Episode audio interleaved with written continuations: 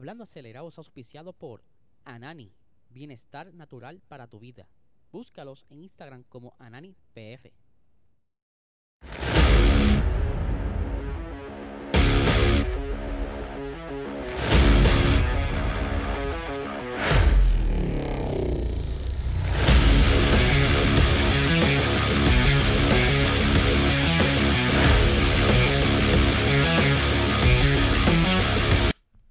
Saludos amigos fiebre, bienvenidos a todos a otra edición más de Hablando Acelerable. Habla Liesel, espero que se encuentren bien, que estamos de regreso a otro episodio para ponerlos al día con todo lo que está sucediendo dentro del mundo del motorsports, Fórmula 1, eh, televisión local, todo, todo, todo.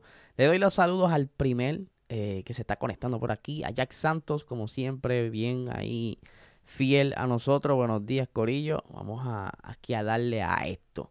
Les recuerdo que se suscriban a este canal, dale like, dale a la campanita, queremos seguir creciendo. Me disculpo, ayer el formato audio tardó en subir. Es que cuando fui a subirlo, la plataforma estaba en mantenimiento, o tuve que esperar a que terminaran todas esas gestiones para entonces yo poder subirlo. Pero ya está arriba, ya está set, por si lo quieres escuchar, se te hace más fácil eh, de camino al trabajo, como ustedes quieran. Aquí no, no, no juzgamos, ¿verdad? Aquí le damos todas las alternativas para que disfrute de este podcast.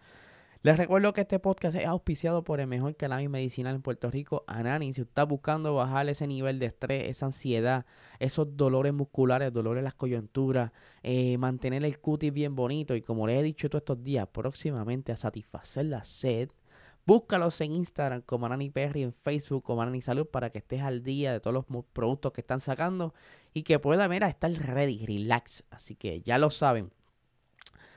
Vuelvo y repito, saludo a toda la gente que se está conectando por ahí. Vamos a meterle aquí. Vamos a hablar primero, porque como les dije el día de ayer, este, hubo mucha acción este fin de semana, eh, aparte de la Fórmula 1, y quería hoy tocar lo que estuvo haciendo los puertorriqueños allá en IMSA, que estuvieron dando la batalla entre el Sportsmart, eh, me va el nombre, BP Sportman Car, que es donde corre los Porsche con Sebastián Carazo, y la eh, Michelin Pilot Challenge, vamos a arrancar con Sebastián Carazo, que estuvo compitiendo allá eh, el sábado.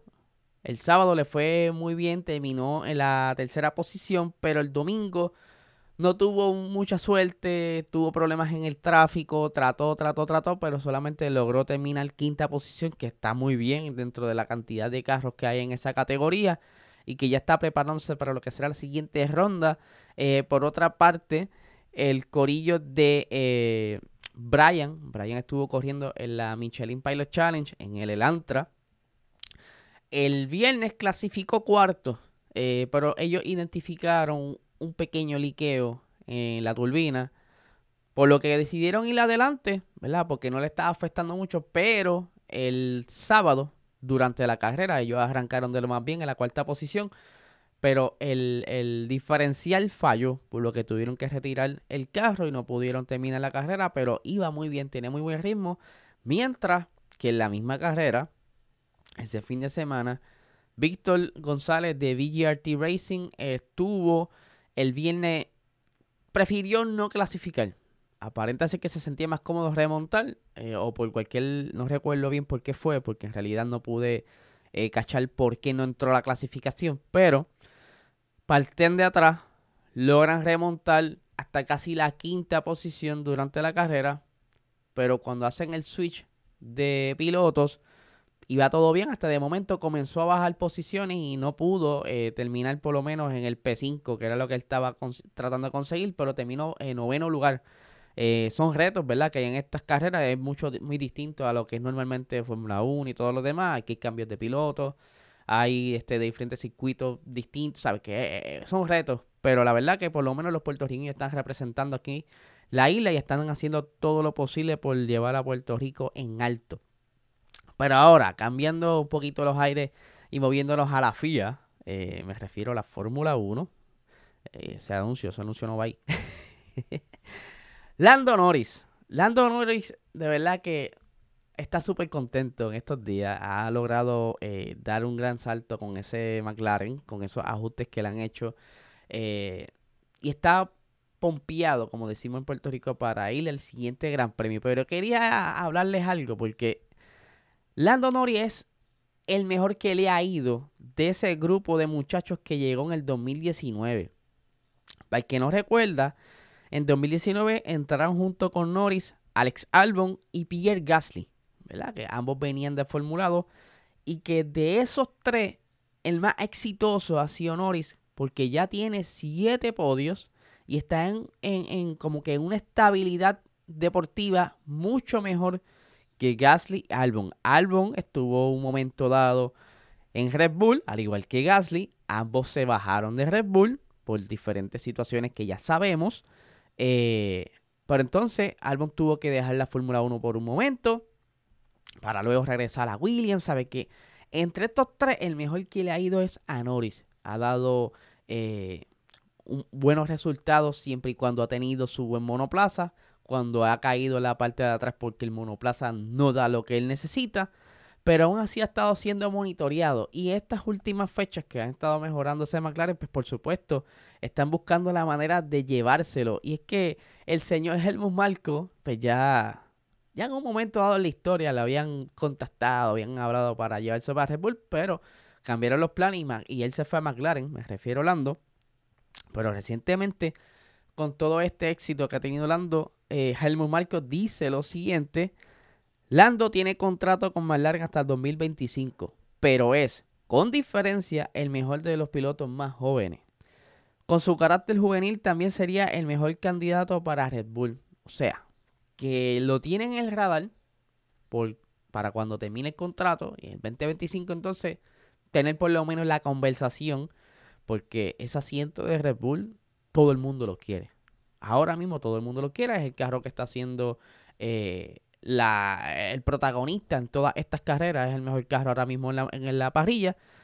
Pero hay personas que también saben qué conlleva estar en ese asiento. Pero yo sé que Lando Norris, yo creo que sería el único piloto ahora mismo que pudiera quizás soportar la presión de ese equipo e intentar dar batalla con, con toda esa, presión que pudiera llegar eh, porque le van a exigir, si Max todavía está en el equipo, será siendo el número uno. Ahí es donde entonces se pone la cosa difícil. Norris quiere ser el número dos.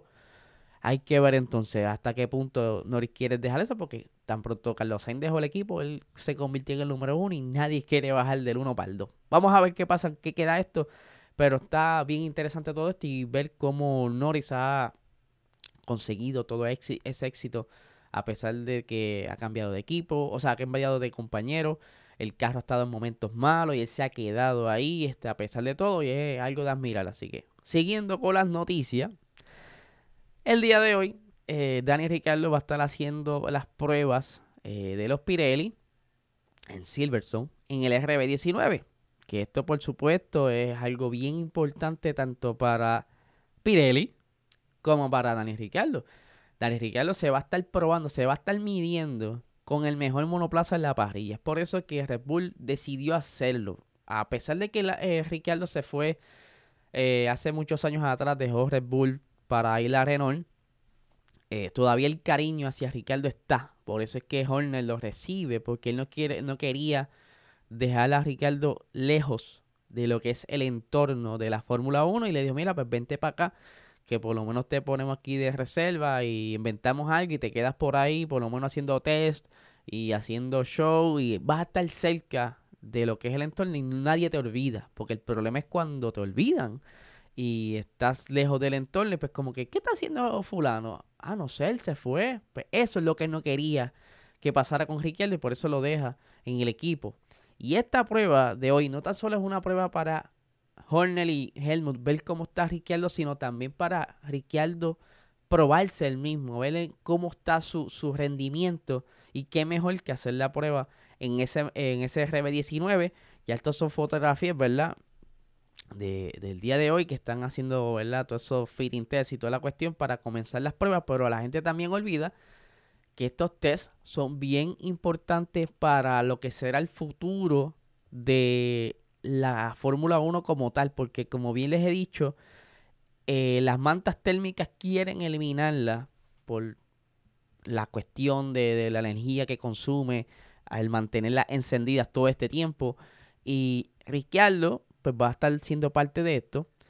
Eh, ya hay mucho feedback de los pilotos que prefieren no eliminar estas, estas mantas térmicas porque las gomas, a pesar de que son compuestos que están construidos para generar calor más rápido y así evitar eh, problemas, ¿verdad? Sin necesitar, las mantas no están funcionando como ellos desearían. Quizás sea algo que poco a poco vayan acostumbrándose y que tengan que adaptarse porque en la Fórmula 1 a veces cuando se les empeña algo aunque los pilotos prueben, pues mira, eso es lo que viene. Por el momento esa es la solución. Pues estos test de hoy será la última prueba de eso y ya de lo que pase, aunque Pirelli tenga toda la data en mano y la presente la FIA, eh, se va a ir posiblemente a votación y los equipos van a decidir si esto va o no. Van a necesitar la supermayoría de los votos para que esta, esto pase adelante. Pero vamos a ver en qué queda. Y para ir cerrando, eh, por aquí tengo a John Elman y eh, Freddy Basur, que Elman le, pide a Basur que por favor eh, no abandonen el desarrollo del SF-23, que por lo menos lo mantengan hasta final de temporada, a diferencia de otros años. Ustedes saben que el, el SF-23, a pesar de que comenzó con, Un poquito atrás, con muchos problemas, una degradación de gomas bien mala, eh, una inconsistencia, poco a poco han estado trabajando en el monoplaza, han cambiado incluso la filosofía aerodinámica del monoplaza, pero ellos están entonces eh, empeñados que es mejor quedarse desarrollando el SF23 en lugar de abandonarlo y dedicarse al, al del 2024. Algo que hizo eh, el señor Matías Binotto el año pasado con el SF175 cuando ya aproximadamente para esta fecha decidió abandonar el proyecto y eh, enfocarse en el monoplaza del año siguiente, que es ya casi una costumbre en Ferrari hacer esto. Carro no sirve, nos movemos al siguiente. Pero yo creo que tiene mucho sentido quedarse eh, trabajando el monoplaza de este año porque no están tan lejos de conseguir la, consistencia. Está bastante cerca. Yo creo que este pudiera ser la referencia al carro del 2024 siempre y cuando lo dejen en su mejor momento, lo dejen lo más set posible. Y es ahí donde pudiera quizás tener Ferrari otro comienzo bueno en la siguiente temporada, pero solo sería entonces quedándose eh, desarrollando este monoplaza. Yo creo que es la mejor opción. Hay escuderías que ya están cambiando al año que viene. Ya Mercedes también irá, estará abandonando el W14 las próximas semanas, bien dicho por eh, Toto Wolf. O sea que es algo arriesgado hacerlo, pero la gran mayoría de las veces funciona. Le funciona a Red Bull el año pasado y es posiblemente que le funcione a Ferrari. Es algo que deberían intentarlo por lo menos porque para que entonces hacer el cambio para el año siguiente para empezar de nuevo a pelear con el concepto porque quizás eh, se les escapó algo y tengan entonces seguir luchando, luchando y a verano en verano cambiar el mindset nuevamente para el año siguiente. No, no, es mejor enfocarse en algo, terminarlo, dejarlo bien hecho, aunque eh, siga entonces eh, con ese, con ese set. Así que vamos a ver qué pasa. por supuesto,